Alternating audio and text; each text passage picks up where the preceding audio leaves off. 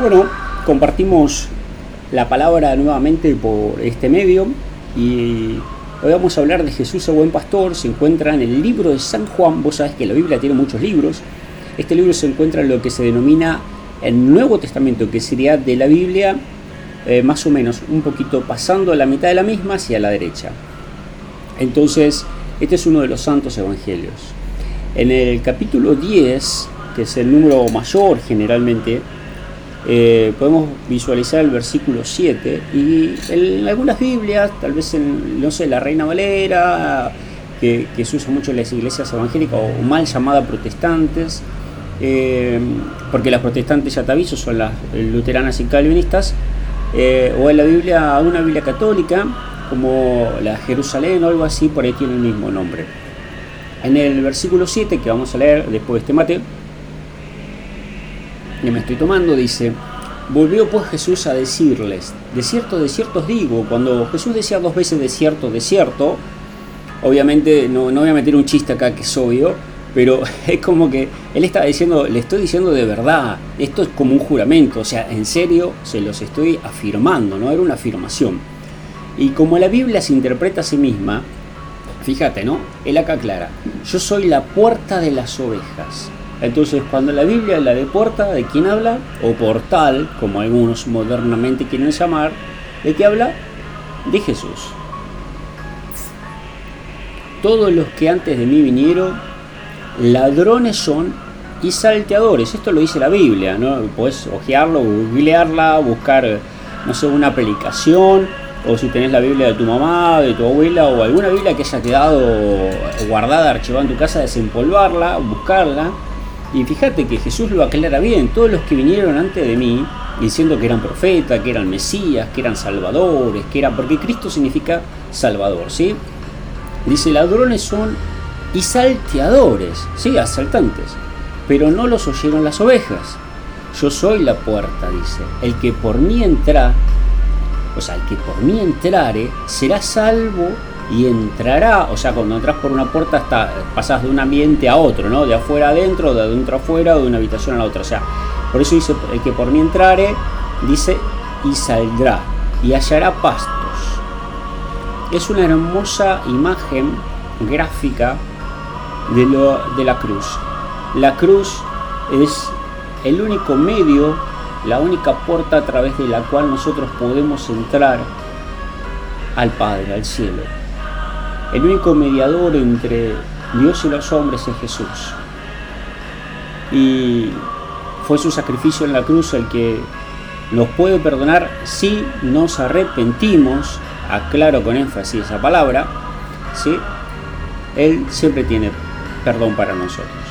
Y la palabra continúa, el ladrón no viene sino para hurtar, o sea, ese es el propósito, matar y destruir. Es como un plan en tres fases, ¿no? Dice primero hurtar. Hurtar es sacar.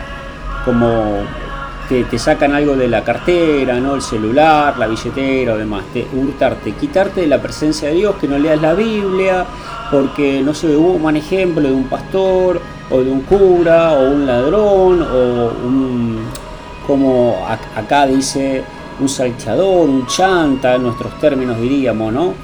Eh, alguien que dio un mal testimonio dentro de la familia, fuera de la familia, en la televisión o en sí por los prejuicios que hay hacia la iglesia hoy en general y más en esta sociedad actual que vivimos.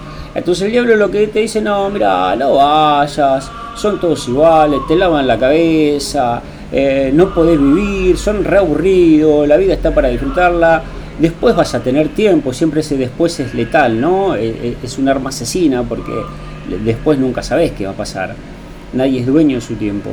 Entonces siempre dejar las cosas para después. Ya va a haber tiempo. O el día que muera Dios sabrá. No, no es así. Vos fíjate que Jesús vino a la tierra y si vos estarías en la época de Jesús estarías en vida y Él te estaría diciendo ahí que te acerques, ¿no? Entonces el diablo no quiere que te acerques a leer la Biblia, a escuchar este mensaje u otro mensaje que hable de la palabra de Dios. Matar, cuando la Biblia habla de matar, habla de, obviamente está la, la parte física, pero también habla de la separación de Dios. Cuando un fruto, por ejemplo, en una parra, un racimo de uva está en la parra, recibe la vida, la savia de la, de la parra y vive. Cuando vos sacás el, el racimo, ese racimo se empieza a, descomponer o oxidar, como se conoce en, química, ¿no? la oxidación. Entonces, después se pudre. Eh, y cuando nosotros estamos lejos de esa savia, de esa vida que es Dios, a través de Jesucristo, de su palabra de la oración, del cuerpo de Cristo, que es la iglesia, que es la reunión de donde hay dos o tres de los creyentes, buscando a Cristo, no hablando de pavadas, sino buscando a Cristo y hablando de Cristo y de la palabra, eh, nos apartamos, por eso quiero hurtar, matar lo espiritual, matar la vida eh, cristiana y destruir, eh, destruir el infierno. Y Jesús tiene otro plan, él dice, yo he venido para que tengan vida, o sea, yo tengo otro propósito, tengo una buena noticia, chicos, están a tiempo, yo he venido para que tengan vida, acá estoy, acá me tienen a mí, dice la palabra, ¿no? Eh, podemos parafrasear así. Y dice, para que la tengan en abundancia, o sea, Jesús te ofrece vida, y no solamente una vida, sino una vida en abundancia, fíjate, una vida divertida, con gozo, con alegría, que no te falten las cosas. Jesús dice, yo soy el buen pastor y el buen pastor da su vida por las ovejas. Fíjate qué diferencia importante y sustancial que marca. Él da su vida por las ovejas y hace una diferencia. En el siguiente versículo dice, más el asalariado, o sea, el que cobra un sueldo, si el que va por la plata, por la guita, diríamos hoy en día, dice, y que no es el pastor, realmente no tiene el llamado, la vocación de Dios, no, tiene el Espíritu Santo, sino que lo hace por comercio, obviamente, dice, de quién no son propias las ovejas, ve venir al lobo, al lobo puede ser la situación difícil, la crisis, la persecución política eh, por parte del presidente, eh, nuevas reglamentaciones por, no sé, llamarle pandemia, llamarle guerra, llamarle fuerzas de seguridad, lo que sea, y deja las ovejas, dice. Ve venir al lobo, la amenaza, ¿no? Hacia la, la, iglesia, las ovejas, y deja las ovejas, o sea, se pianta, se manda a mudar y huye. Y el lobo arrebata las ovejas y las dispersa. Así que el asalariado huye porque es asalariado, o sea, le importa la guita, no las ovejas, dice, no le importan las ovejas. Yo soy el buen pastor, Jesús dice sin duda, sin, sin duda, y conozco mis ovejas, y las mías me conocen. Hay ovejas que no son de él, pero él dice, y las mías me conocen, las que re corazón siguen a Cristo, más allá de los errores, ¿no? pero siguen a Cristo. Así como el Padre me conoce, me conoce y yo conozco al Padre, y pongo mi vida por las ovejas. ¿Quién puso la vida en la cruz? El único que se jugó todo por el todo. Ni siquiera nosotros a veces nos jugamos todo por el todo, por los seres queridos o por lo demás, por cómo vamos a quedar ante los demás, qué van a decir de mí si eh, abrazo a esta persona que todos critican, si hago cristianamente lo que tengo que hacer, ¿no? Como Dios me dice, amar a mi prójimo como a mí mismo, a mis enemigos, bendecirlos, al discriminado, al, a aquellos que lo demás critican, ¿no? O que marginan sin embargo, Jesús nos enseña con ese ejemplo. Dice, yo pongo mi vida por las ovejas. Algo muy interesante, él dice, tengo otras ovejas que no son de este redil, obviamente estaba hablando de Israel, bueno, de lo que estaban en esa época también. Aquellas también debo traer y oirán mi voz.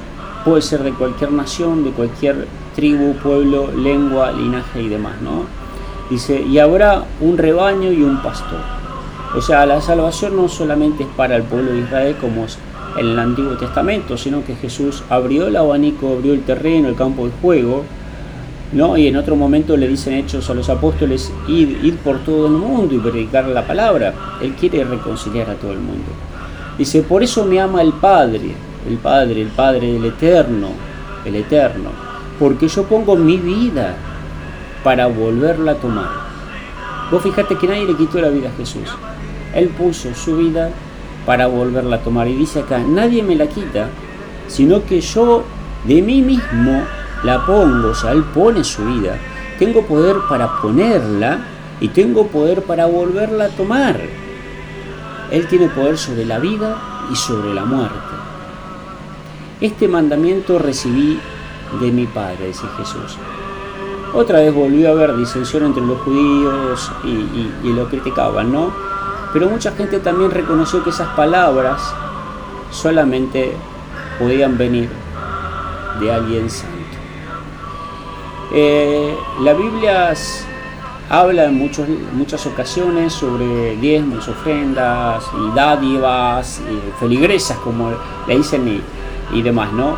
Eh, hay muchos pasajes, por ejemplo, Filipenses 4, eh, el 10 dice, en gran manera me gocé en el Señor, dice el apóstol Pablo, de que al fin hayas revivido vuestro cuidado de mí, de lo cual también estaba ahí solícito, o sea, ellos querían, pero le faltaba la oportunidad. Dice, no lo digo porque tengo escasez, pues he aprendido a contentarme cualquier sea mi situación. Sé vivir humildemente y sé tener en abundancia en todo. Y en todo estoy enseñado, así para estar saciado como para tener hambre, para tener abundancia como para padecer. Todo lo puedo en Cristo que me fortalece. Vos fíjate qué diferencia, ¿no? Qué buen pastor, qué, qué, buen ejemplo que nos está dando Pablo ahí. Primera Corintios también habla de la ofrenda a los santos, dice en cuanto a los santos, dice, haced vosotros también de la manera que se ordenó en la iglesia de Galacia, o sea, copien el ejemplo, ¿no? Eh, cada primer día de la semana, cada uno de vosotros ponga aparte algo según haya prosperado. Según haya prosperado, le dice, no le obliga a sacarlo de la caja fuerte ni nada de eso como eh, los malos ejemplos, ¿no? Sino dice que saquemos eso, lo, que según haya prosperado, de acuerdo a lo que vos puedas, ¿sí? guardándolo para que cuando bueno Pablo llegue, entonces no tengan que recoger las ofrendas, dice cuando eh, haya llegado a quienes hubiera designado por carta, a estos enviaré para que la lleven vuestros donativos a Jerusalén, etcétera, etcétera. También en otros pasajes, por ejemplo Mateo 10:10, eh, se habla, dice, cuando los envía los discípulos, dice, no llevéis alforja, alforja era como la bolsita para el camino, eh, ni, ni, dos túnicas, o sea, vayan con una sola, dice, ni, ni más sandalia, ni nada de eso, ¿no? sino que dice el obrero es digno de su sostén. Obviamente, el obrero es digno de su sostén, de que lo sostenga. Si vos trabajás, trabajás por un sueldo. Ahora, hay una diferencia en que vos seas digno de tu sostén y que te quieran mantener a que lo hagas de una manera lucrativa. Son dos cosas distintas, ¿verdad? 1 Corintios 9, 14 dice que así también ordenó el Señor que los que proclaman el Evangelio, o sea, los que anuncian la palabra de Dios, las buenas noticias, vivan del Evangelio. Obviamente hay gente que está consagrada a esto, porque si no todos los que hablamos tendríamos que cobrar un sueldo, imagínate, ¿no? Como un trabajo aparte, y uno no, lo hace por el dinero, no se refiere a eso, sino a las personas que están dedicadas a eso.